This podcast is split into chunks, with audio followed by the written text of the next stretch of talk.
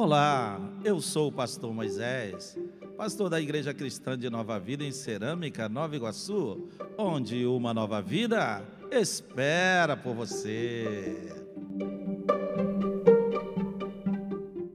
Ok, vamos ler é, Hebreus. Esse é um texto muito conhecido, mas esta noite eu queria compartilhar com vocês uma inspiração que eu acredito ser da parte do Senhor. Portanto, nós também, pois que estamos rodeados de tão grande nuvem de testemunha, deixemos todo embaraço e o pecado que tenazmente nos rodeia, ou que tão de perto nos rodeia. Corramos com perseverança, não com desânimo, a carreira que nos está proposta, fitando os olhos em Jesus, autor e consumador da nossa fé, o qual, pelo gozo, pela esperança que lhe estava proposta, ele suportou a cruz, desprezou a ignomínia ou a vergonha, e hoje está sentado à direita do trono de Deus. Você pode dizer glórias a Deus? Tenha consideração, pois, aquele que suportou tal contradições dos pecadores contra si mesmo, para que não vos canseis desfalecendo no vosso ânimo, desfalecendo em vossas almas. Que o Senhor continue abençoando este momento de ministração em nome de Jesus. Podeis sentar, queridos, por gentileza. Lembrando só que amanhã nós estamos na igreja orando a partir de 19 horas, graças a Deus, estamos crescendo esse grupo de pessoas. No que nós fazemos aqui é intercessão. Não tem pregação, ninguém prega, só oramos, só oramos, né? Compartilhamos pedidos de oração, né? Trazemos pedidos de oração. Se você também deseja trazer seu pedido, ou se você deseja até mesmo fazer um pedido, colocar no papel, você pode entregar aí os nossos irmãos, trabalhadores da casa do Senhor, tá? E amanhã nós estaremos aqui clamando. Eu sinto no meu coração queimando para esta para este desafio de não somente orar, mas permanecer orando. Somos desafiados pela palavra de Deus a orar sem cessar, não cessar as nossas orações, enquanto Deus não nos responder. Então, muito pode na sua eficácia a oração do justo. Se tem justo orando, tem um Deus dos céus respondendo. Muito pode em sua eficácia a oração do justo. Então, quero é, desafiar os irmãos, aqueles que podem, né, aqueles que querem crescer em sensibilidade, ficarem mais sintonizados a cada dia, irmãos, a oração, ela cria em nós uma sensibilidade extraordinária. Sensibilidade extraordinária, para que possamos ouvir, às vezes no meio de tanto barulho, no meio de tanta confusão, no meio de tantas vozes, o Senhor afina te afina, nos afina a ouvir a sua voz. Então, isso acontece por meio de oração. Talvez alguns digam, mas eu posso orar na minha casa. Tudo bem, irmãos, a questão não é essa. A questão é uma convocação para aqueles que podem, para aqueles que puderem estarem aqui me ajudando. Né? Juntos somos mais fortes. Juntos somos mais fortes. Então, se você ora na sua casa, mas se você estiver é, desejoso de me ajudar e ajudar aqueles que também estiverem aqui orando. Você vai ser um grande reforço nas mãos de Deus para que possamos vencer as barreiras em nome de Jesus.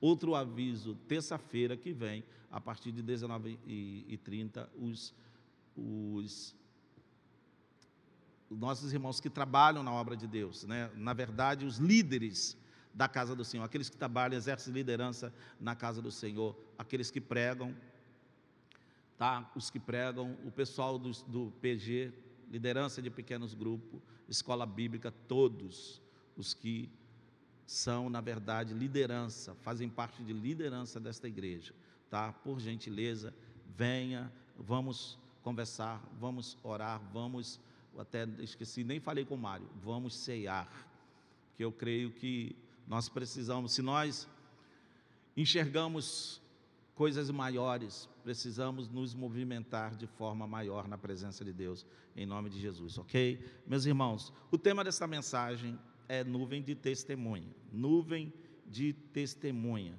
Eu acredito que a vida cristã, ela pode ser comparada, como aqui foi comparada no texto que lemos, a uma corrida, cuja a perseverança é o que define, é o que definirá a perseverança desta corrida, é o que definirá o seu final. Se vamos ser vitoriosos ou não. A vitória está na perseverança. E outra coisa, essa perseverança exige de nós também um olhar fixo naquilo que temos colocado ou naquele que temos colocado como alvo, segundo a leitura que fizemos aqui da carta escrita aos Hebreus. Então, volto a repetir: a vida cristã muitas vezes pode ser comparada com uma corrida cuja perseverança é que define ou definirá a vitória do atleta, cujo olhar fixado no alvo correto pode levá-lo à coroa da vida. Nesta corrida de olhar fixado no alvo, Deus deseja que miremos certamente pessoas que verdadeiramente venham servir de referência para nós. Correr olhando não somente lá para o alvo final, mas lembrando também de pessoas que perseveraram, pessoas que correram e pessoas que alcançaram os seus objetivos, pessoas que alcançaram o seu alvo como pessoas de Deus.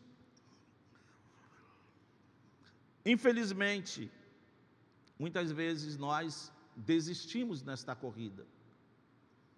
Muitas vezes nós paramos, nós diminuímos o nosso, o nosso pique nessa corrida, porque nos prendemos, ficamos, como diz o escritor aqui, ficamos presos a embaraços, ou então nesta corrida ganhamos peso, ganhamos peso, o que nós poderíamos chamar de, nos tornamos muitas vezes, em meio a esta corrida, de uma vitória tão grande, de uma proposta tão grande para nós, ganhamos peso, nos tornamos um pouco carnal.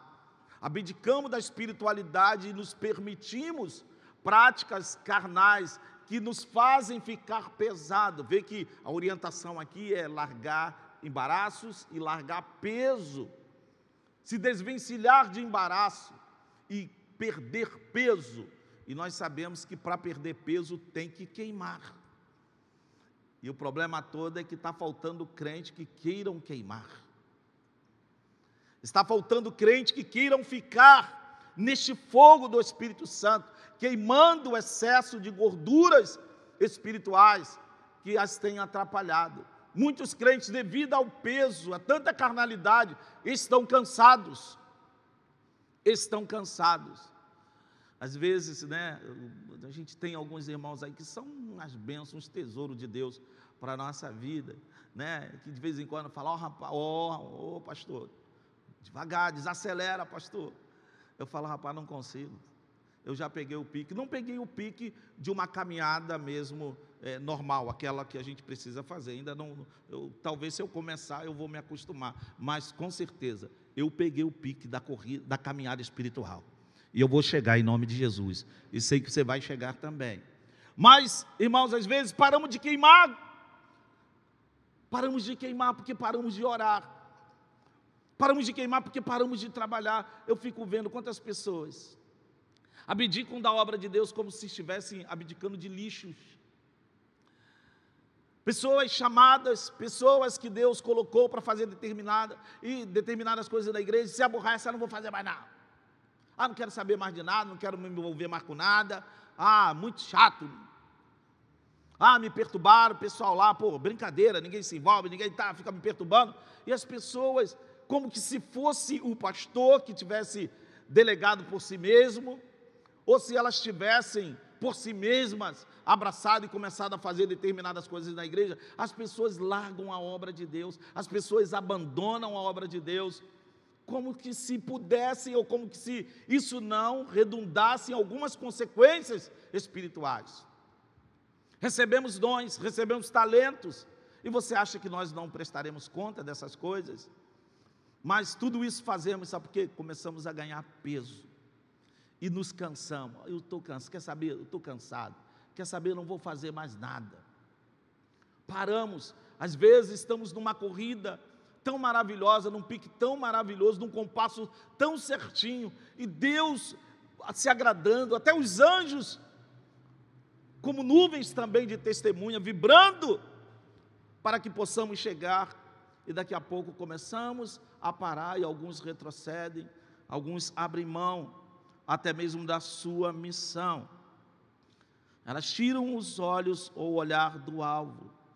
Mas Deus quer que nesta corrida, nesta caminhada, possamos também olhar para pessoas, mirar pessoas que verdadeiramente venham servir de boas referências, porque você vai entender o texto aqui quando ele fala nuvem de testemunhas. Já ouvi tanta gente pregar e falar, irmãos, a gente precisa andar direitinho, porque, né, a gente, a Bíblia diz, a Bíblia diz que nós somos cercados por uma nuvem de testemunha. Está todo mundo de olho na gente, não sei o quê. Irmãos, essas não são nuvens de testemunhas. Essas são nuvens de fofoqueiros, de bisbilhoteiros, de enxeridos, de pessoas que não entendem nada da nossa fé e querem nos manipular. Você vê, o crente, se o crente é muito mais alegre no seu ambiente de trabalho, é aquele crente que faz todo mundo rir, né? Aí o pessoal, aí alguns ficam olhando, você é crente mesmo? Não é porque ele é 7-1, porque ele fica falando palavrões, não é porque ele gosta de piada suja, não. Mas ele é alegre, ele gosta de zoar, ele gosta de brincar. Aí os camaradas, ah, tu é crente mesmo? Tu gosta de zoar, porque acha que crente não pode brincar. Crente tem que ser aquele cara turrão, boa paz do Senhor. Não pode dar um sorriso, não pode dar um abraço, não pode brincar, porque se brincar, ele não é santo, ele é carnal, ele não é da igreja. Então o mundo muitas vezes quer ditar o que nós vamos fazer, mas não vai, isso para mim não cola e não vai colar na tua vida, porque quem dirige a sua vida é o Espírito Santo de Deus. Então, quando o texto fala de nuvem de testemunha, irmão, você, você vai perceber no contexto que está falando de referências, heróis da fé, homens que venceram, homens que enfrentaram o desafio, homens que perderam sua vida, homens que foram vituperados, envergonhados por causa da sua fé.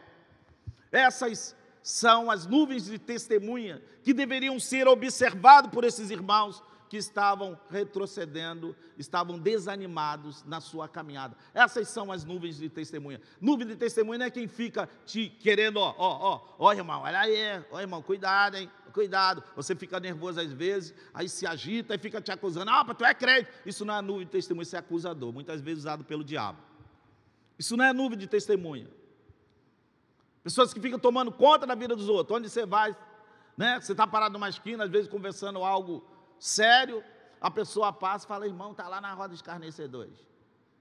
Às vezes você está passando, o camarada está tomando cerveja, você para, você está passando, está indo, você sente aquele impulso de parar para falar alguma coisa. Alguém passa, aí os irmãos, rapaz, aquele irmão tem que abrir o olho, rapaz. Irmão, eu vi o irmão lá, os caras tomando cerveja, o irmão está lá, daqui a pouco vai cair no cachaçal. Isso não é testemunha. Isso é enxerido, fofoqueiro, que fica tomando conta da vida dos outros. Acho que pode ser o Espírito Santo da vida dos outros. Não cola. Nós somos guiados pelo Espírito de Deus. Isso não é nuvem de testemunha. Não é nuvem de testemunha.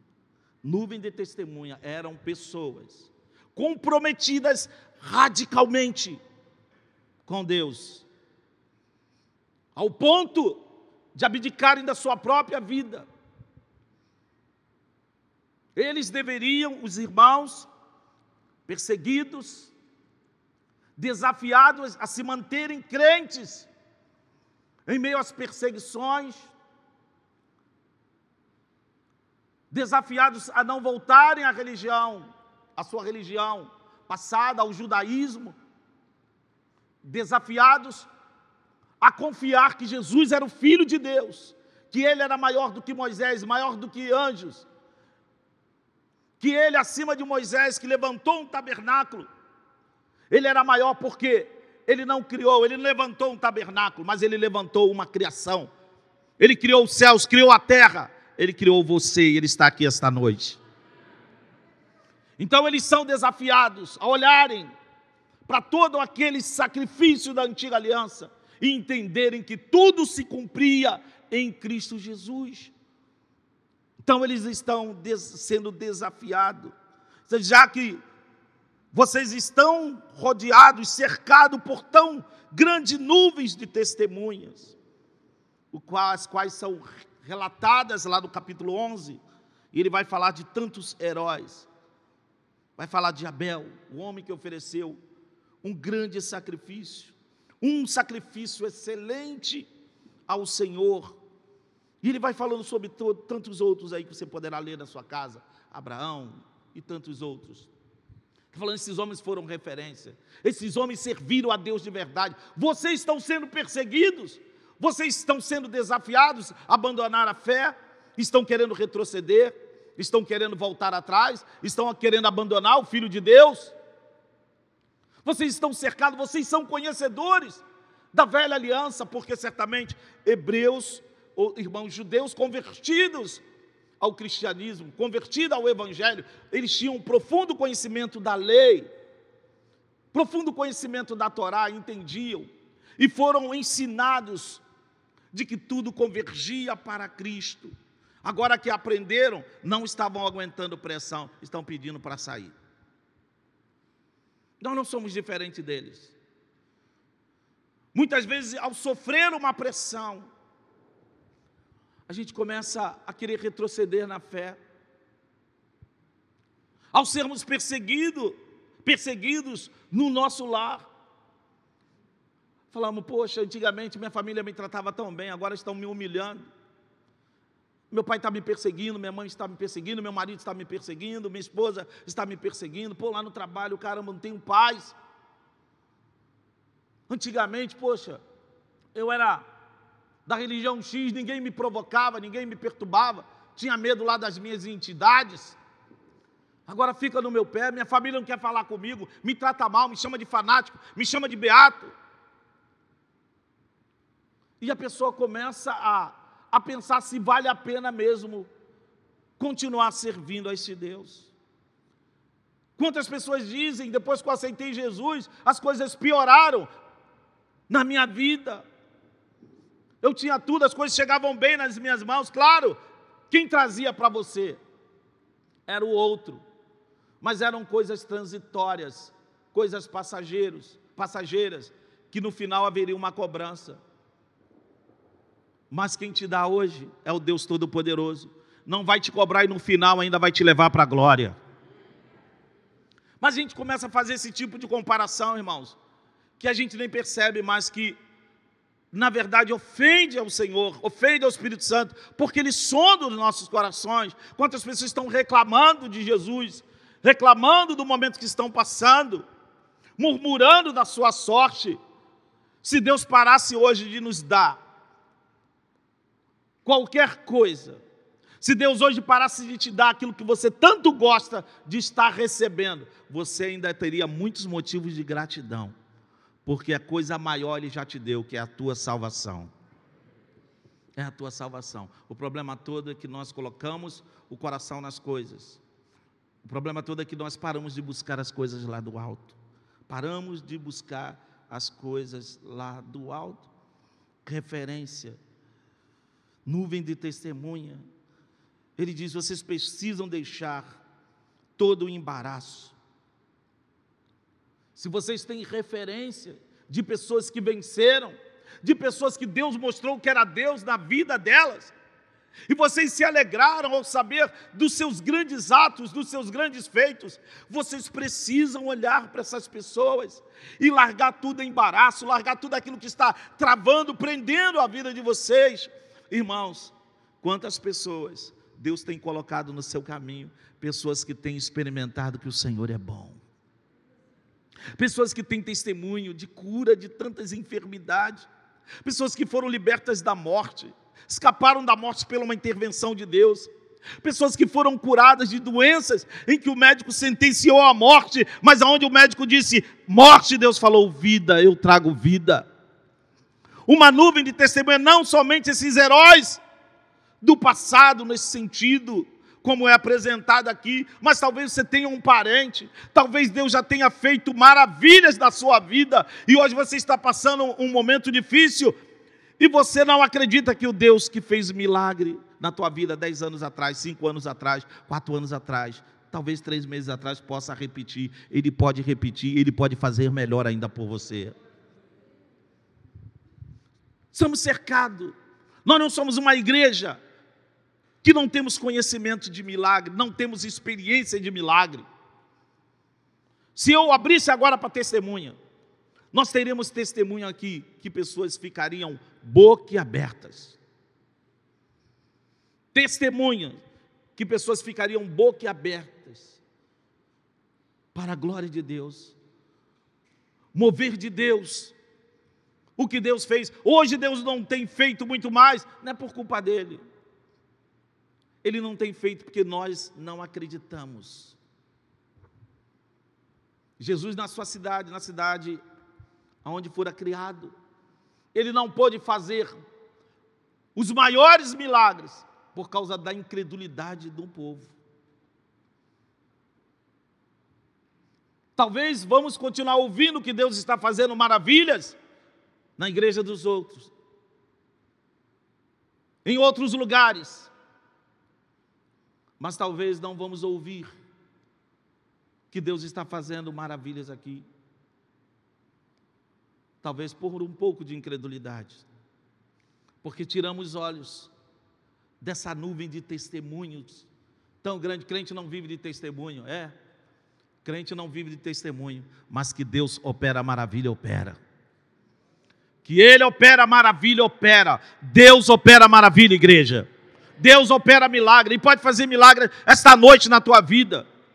Ele pode quebrar cadeias esta noite na tua vida. Ele pode te libertar esta noite, em nome de Jesus Cristo. Ele pode te salvar. Você que entrou aqui, que é de repente tantos anos aprisionada às drogas, aprisionada a, tanta, a tantos costumes, manias, talvez prisioneiro de um sentimento que te impossibilita de ser feliz. Jesus está aqui e pode te libertar.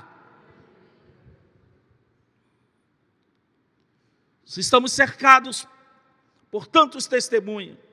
Aqui, ó, testemunha, tem milhares de testemunhas aqui na Bíblia. Se você ler, você está cercado por esta nuvem de testemunho. E talvez ainda não tenha experimentado que o Senhor é bom. Porque não fez o que o escritor aqui diz: deixar embaraço. O que tem te embaraçado que tem embaraçado você, o que tem te prendido, o que não tem deixado, qual é aquilo, o que é que tem te impossibilitado de fluir, de ser um homem melhor em Deus, uma mulher melhor em Deus, irmãos. O meu sonho não é ver essa igreja crescer para encher o meu bolso de dinheiro. O meu sonho é ver uma igreja que ama Jesus, que trabalha para Jesus, uma igreja que não se cansa. Uma igreja que tem fogo no coração, uma igreja que tem fogo nos olhos, quando fala de Jesus. Que as pessoas percebam, quando você começar a falar, aí, Jesus é maravilhoso, irmão, Jesus é bom, a pessoa começar a reclamar, é, minha vida tem sido um fracasso, aí você falar para ele, a minha não a minha vida tem sido uma bênção. Eu passo por lutas igual você, eu sinto dores igual você, eu passo muitas vezes por privações, mas esse Deus que eu sirvo é maravilhoso. Ele me supre, ele me alegra, ele me direciona, ele é vivo e ele quer entrar na sua vida para tirar essa tristeza, essa angústia do seu coração. Crentes que não perdem oportunidade de declarar: o Senhor é bom. Mas infelizmente, muitos de nós ainda estamos presos, embaraçados a determinadas coisas. Hoje estava aqui ouvindo, o André pregando a palavra, tem vindo no, ouvido também, outras, tem sentado para ouvir alguns irmãos, tem sido bom, tem sido maravilhoso, tem me descansado e tem me edificado. Ele hoje falou sobre o coração, o homem doble, o homem de coração doble. O homem que vive a sua espiritualidade com duplicidade. Não sabe se está, se está, se assume. Tem gente que é assim inconstante. Uma hora está empolgado. Vamos lá, é, é, agora mesmo. Vamos, vamos lá, pastor. Daqui a pouco. Ah, irmão, é, sabe como é que é, né? Não se define. Não se define. E eu estava pensando uma coisa, como é bom quando como é bom para um pastor quando ele apacenta uma igreja que não é mais dona de si mesma. Irmãos, é, um, é uma tristeza você pastorear uma igreja que ainda é dona do seu nariz. É, é tremendo quando você pastoreia uma igreja que já aprendeu que não é mais de si, que não se pertence, que não se manda, que não com arrogância não diz, eu vou aonde eu quero, eu faço o que eu quero. Quem sabe da minha vida sou eu. Pastor não sabe da minha vida, pastor não bota comida na minha mesa. Esses são crentes que merecem um troféu de arrogância. Mas crentes que podem dizer, como disse o apóstolo Paulo, crentes que vivem vida de crucificação, que são capazes de dizer: já estou crucificado com Cristo já não vivo mais eu, mas Cristo vive em mim. Estou crucificado com Cristo e vivo, não mais eu, meu eu, ó, mas Cristo vive em mim. A vida que agora vivo na carne, vivo na fé no Filho de Deus, o qual me amou e se entregou a si mesmo por mim. Então eu vou me entregar por Ele. Aí tudo que essa igreja que vive vida de crucificação quer, tudo que ela quer é Jesus. Tudo que ela quer é a presença dEle. Tudo que ela quer é servir a Ele, é amar a Ele. Renuncia a muitas coisas que poderiam fazer, que poderia fazer por amor a Ele. Deixa de falar determinadas coisas por amor a Ele. Talvez teria até razão de falar, mas entrega a sua razão a Deus, porque a sua vida pertence a Ele. A gente luta, a gente hoje, nós vivemos um momento muito difícil. Infelizmente, né, a gente acaba se tornando saudosista. Mas a gente fica perguntando: onde está aquele povo que perturbava na nossa porta? E pedia: Você pode me dar um tempinho? Três minutinhos. Evangelizava com o grupo lá do Corumbá. Eu chegava às cervejas, os camaradas estavam tomando cerveja, estava assim aquela rapaziada. Eu chegava brincando, falei rapaziada, tudo bom? E aí eu falei, deixa eu perturbar, deixa eu perturbar, eu prometo, prometo. Eles ficavam olhando assim, falei, não, prometo, olha aí, conta no relógio, três minutinhos. Se eu passar, vocês me expulsam. Falar, não vou falar que vocês vão para o inferno, não vou falar, eu já tomei muita cerveja, já fiquei muito bem. Eu era fraco, eu já chego brincando assim, eu era fraco, tomava um copinho desse, já saía com as pernas bambeando. Mas me dá três, três minutinhos, se eu passar pode me expulsar. Era três minutinhos, falava com eles, com carinho, pedia licença, falava, não estou aqui para criticar, nada disso não. Eu só estou aqui para falar de Jesus, porque Ele é bom demais, Ele é maravilhoso. Ele quer entrar na sua vida, Ele quer entrar na sua família. Ó, e se vocês precisarem da gente, tá? Nossa igreja é aqui, lugar X. Ó, se vocês quiserem, a gente pega o nome de vocês também aí para a gente orar, para Deus abençoar a família de vocês, ajudar a vocês. Pô, sair, o pessoal, pô, valeu, irmão, valeu, beleza. Falei, beleza, tranquilo. Ter prazer. Hoje, se você fala, vamos sair, irmãos, vamos tirar, dar uma hora para Jesus. Vamos acabar o culto 10 horas, vamos terminar o culto 9 e meia. 9 e meia, eu só quero vocês até 10 e meia. De lá vocês vão embora para casa. Mas eu quero que cada um de vocês batam numa casa. E pega o nome daquela família para orar. Já batemos em porta, já vi os irmãos já bateram em porta em que naquela, naquele dia, ou no dia anterior, o casal tinha perdido uma filhinha. E falou: Foi Deus que mandou vocês aqui, foi Deus que mandou vocês aqui. E entraram, choraram com o casal, oraram com o casal. Irmãos, a Bíblia diz que a própria natureza espera de forma ansiosa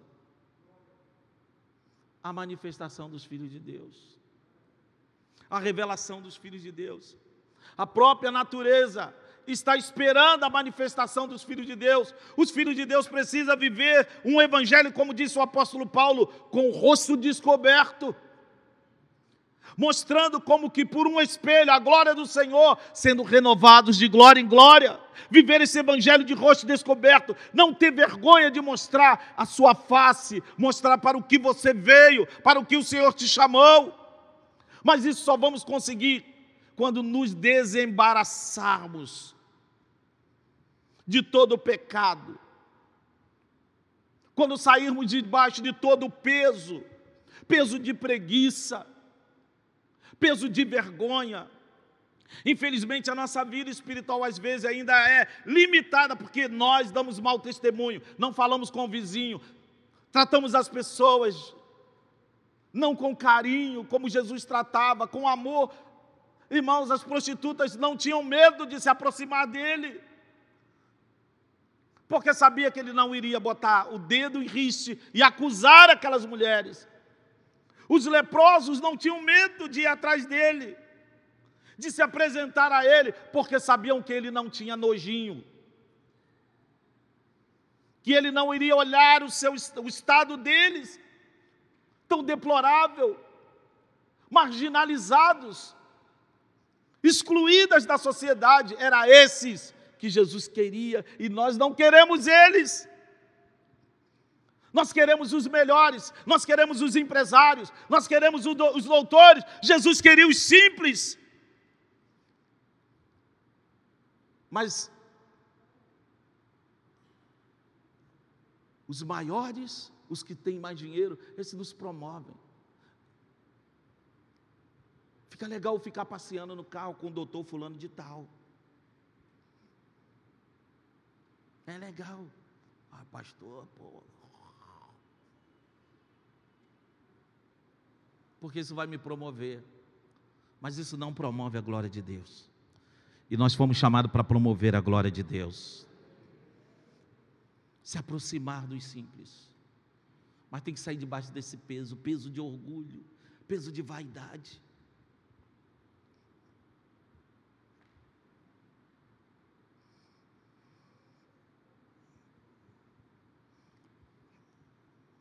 Deixemos todo o embaraço. Deixemos o pecado. O que é o pecado? O que é o pecado? O que é pecado? Pecado. Eu estava conversando com meu filho, a gente está falando sobre pecado.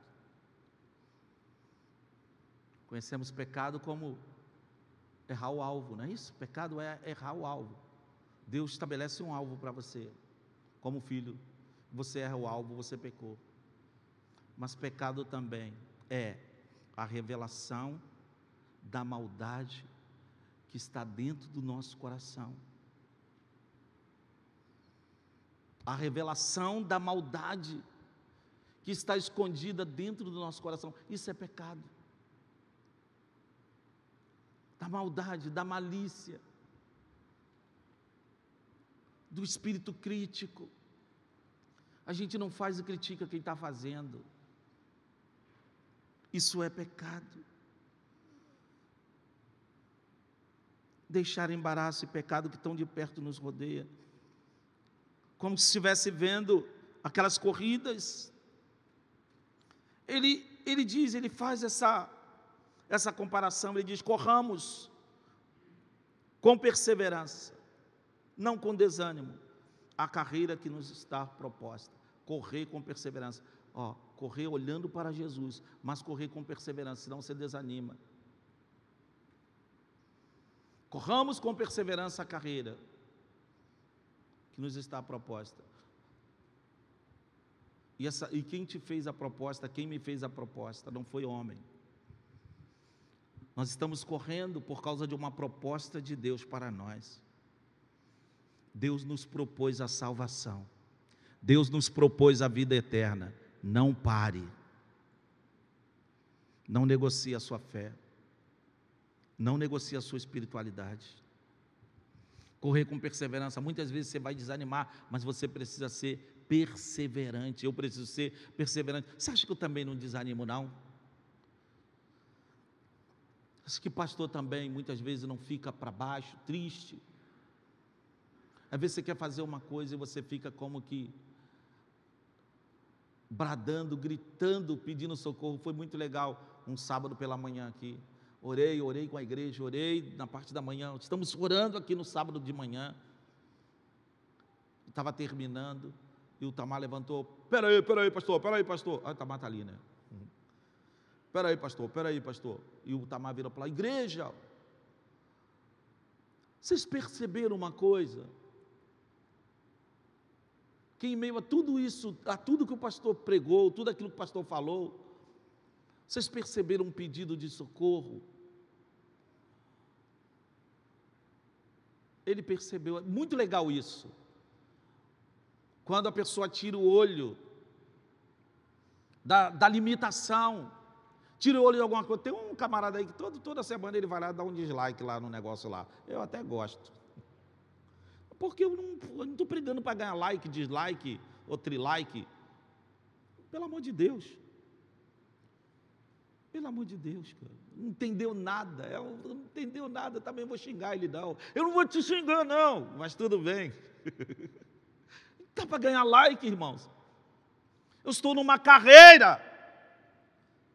E às vezes eu canso, às vezes eu tropeço, mas eu levanto e acredito que Deus vai me ajudar a chegar até o final. E o Tamar disse: O pastor está pedindo socorro. Irmão, vamos orar por ele e me juntaram, mandaram fogo em cima de mim. Levanta esse homem, ajuda, coloca esse homem de pé, Senhor. Dá força a esse homem, dá saúde a esse homem, dá alegria a esse homem, dá tudo. Só esqueci de falar, dá dinheiro para esse homem. Mas tudo bem, Tamar. Entendeu o espírito. Estamos numa carreira e muitas vezes a gente precisa perceber quem está correndo, quem está parado e quem já desistiu. Estamos com um grupo de homens aí, poxa, que legal. E nós estamos declarando: ninguém vai ficar para trás. Eu fiquei todo bobo, como um pai espiritual, todo bobo. Fui fazer, fui no salão fazer um penteado. Cheguei lá, do, dia foi corrido, fomos fazer visita lá em Nova Iguaçu, tivemos outras tarefas. Né? Graças a Deus, os homens aí que têm nos ajudado nas visitas, também tem outros grupos. E eu estava lá cortando, mexendo lá no, no Bombril. E daqui a pouco, tinham me ligado, mandaram um recado, ó, pastor, nós vamos visitar um irmão que está assim, assim, assim. Eu falei, glória a Deus, glória, obrigado, meus irmãos. Aí estava lá no barbeiro daqui a pouco. Eu, de lá do barbeiro, aqui na esquina, eu estou vendo um grupo de homens. Aí alguém falou assim: ah lá, pastor, a tropa. Aí eu olhei e vi aquela, aquela galera. Aí eles me viram lá, entraram lá, fizeram uma festa comigo, brincaram comigo. Eu brinquei com eles e agradeci lá no meio do salão. Eu falei, muito obrigado, muito obrigado mesmo por tudo, obrigado. Falou, pastor, estamos juntos, estamos juntos. Falou, pastor, foi uma benção. Precisar, pastor, estamos juntos, irmãos me deu tanta alegria, mas me deu tanta alegria. Eles saíram, depois que eles saíram, teve um irmão que estava sentado, cortando o cabelo, e falou assim: Olha, vou falar uma coisa para o Senhor. Aí, nem em todas as igrejas se vê isso, não, hein? Né? Falou, nem em todas as igrejas, não. Isso é, isso é muita, é uma das dificuldades das igrejas. Que ninguém quer ajudar, não. Pastor tem que fazer tudo para os pastores. Em alguns casos, por isso os pastores estão morrendo. Porque ele tem que bater o corno e correr para cabecear e voltar para a defesa. E ele, o moço, o irmão lá fez um comentário sobre esse, esse espírito, essa importância. Assim, eu fiquei muito feliz, até mesmo com a vida dos homens. Porque, irmão, se a gente, se a nossa igreja toda abraça essa visão, ninguém fica para trás. Vou ser poupado de críticas, de muitas críticas, infundadas. Pastor só pensa em dinheiro. Estava lá morrendo, estava lá assim, assim, não foi lá me visitar, porque as, irmãos, as pessoas têm essa visão de que o pastor tem que ser onipresente. Mas quando as extensões dos nossos braços começam a aparecer, as coisas ficam melhores. Aí a gente consegue visitar, a gente consegue levar ceia, a gente consegue chorar com alguns irmãos. Mas para que consigamos fazer essas coisas, precisamos deixar embaraços, sair debaixo do, do peso, correr com perseverança, não parar, irmão, não pare, em nome de Jesus. Não pare, minha irmã. Você que tem andado desanimada durante esses dias, meu irmão, você que tem andado desanimado esse dia, para de botar. Talvez você ande colocando a culpa em pessoas, do seu desânimo, da sua tristeza espiritual, da sua inércia espiritual. Não ponha, não ponha a culpa em ninguém. Olha para si mesmo. Veja onde você parou. Veja onde você caiu. Volte ao primeiro amor. Volte ao primeiro amor quando você está bem aqui dentro nada te incomoda do lado de fora. Correr com perseverança, acreditando que Deus está contigo, acreditando que Deus te ama. Correr fixando, versículo 2: fitando ou fixando os, os olhos em Jesus, pois a sua fé começa nele. A sua fé não começa na vida, na vida do homem, não começa no homem, a sua fé começa em Deus. A sua fé vem dele. A minha fé vem dele, é dom. O dom da fé Deus nos tem dado, o dom, a fé salvífica. E a fé como dom, dom espiritual, tudo vem de Deus. Então nós precisamos correr, avançar, olhando para Jesus, pois quer melhor testemunha para a nossa fé? Quer alguém melhor para se olhar? O texto diz aqui que, por causa do gozo que lhe estava proposto, a carreira que lhe estava proposta, aquilo que Deus colocou para ele, ele aceitou passar vergonha, aceitou ser humilhado, passar pela vergonha, suportou a vergonha da cruz. Tudo por causa da carreira que lhe estava proposta, o gozo que lhe estava proposto, suportou a dor, suportou a vergonha. Ele desprezou a ignomínia, desprezou aquilo que estavam fazendo com ele, desprezou tudo aquilo que ele não merecia passar, e ele foi até o final. E Deus, esta noite, está te chamando para ir até o final. Não pare. Deus te chamou para chegar. Não pare por causa de ninguém. Não pare por causa do pecado. Não pare por causa de pessoas que talvez estão servindo de embaraço na sua vida. Quando Paulo fala sobre julgo desigual, eu tinha outros assuntos, eu pulei aqui o que eu tinha aqui rabiscado aqui, já, já foi embora há muito tempo. Paulo, quando fala sobre não vos prendais a julgo desigual, a gente fica olhando, né, a gente atribui isso a, a, a não namorar pessoa não crente. Mas se você observar lá o assunto, qual era o assunto? Está falando daquela galera que foi liberta, foi liberta da idolatria, pessoas que foram arrancadas lá dos templos do paganismo e que agora vieram para a igreja mas que ainda estão flertando com a idolatria. Crentes que estão flertando com o mal, flertando com a idolatria, flertando com o pecado. Ele diz que comunhão há com o templo de Deus, ou com, com o templo dos ídolos e com o templo de Deus. Que comunhão há entre Baal e Deus. Então, quando ele fala em julgo desigual, ele está falando sobre se associar Há pessoas que não seguem a mesma espiritualidade, a mesma visão. A gente atribui muitas vezes a não andar com o espírita, irmão, mas tem crente que não presta para você andar com ele.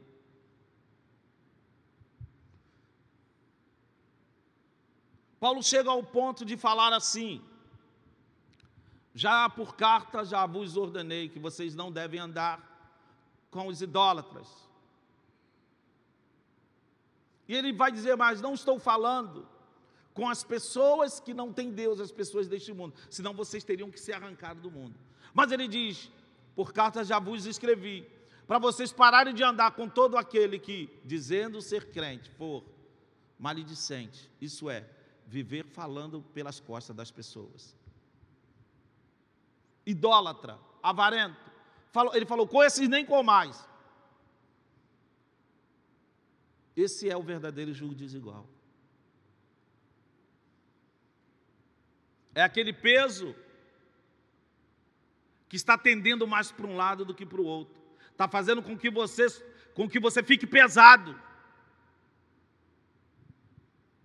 Quando se colocava o jugo no, nos animais, no boi, precisava ser, o peso precisava ser o mesmo. E os animais precisavam ter a mesma força. Porque senão um ia sofrer mais do que o outro. E o problema todo é que às vezes a gente se associa com pessoas que dizendo ser crente são na verdade pesos e embaraço. Não estou falando daquele que é débil na fé, aquele que tem alguma dificuldade. Estou falando de crente idólatra. Estou falando de crente que só atrapalha a sua vida espiritual, que é um embaraço, te faz pecar, te faz flertar, te faz adulterar, te faz falar coisas que você sabe que Deus não se agrada, mas é muita amizade. E às vezes a gente fica com medo de cortar essa aliança, que atrapalham muito mais às vezes do que uma aliança com uma pessoa que não conhece a Deus. Porque você sabe que aquela pessoa fala aquilo porque não conhece a Deus. Agora o crente maledicente, o crente idólatra, o crente feiticeiro, o crente que fica te contando experiências sexuais, o crente que fica contando suas maldades com a sua família, com a sua esposa. Com esse crente, a Bíblia diz: Não quero nem que vocês comam com eles. Nuvem de testemunho. Temos várias testemunhas. Temos várias pessoas, vários homens, vários, várias mulheres de Deus, que podem nos inspirar a prosseguirmos, porque o final é Deus, o final é Jesus. Feche os seus olhos. A vida cristã é uma corrida cuja perseverança é que define a vitória do atleta. Um olhar fixado no alvo, correto, pode nos levar à coroa da vida. Feche os seus olhos.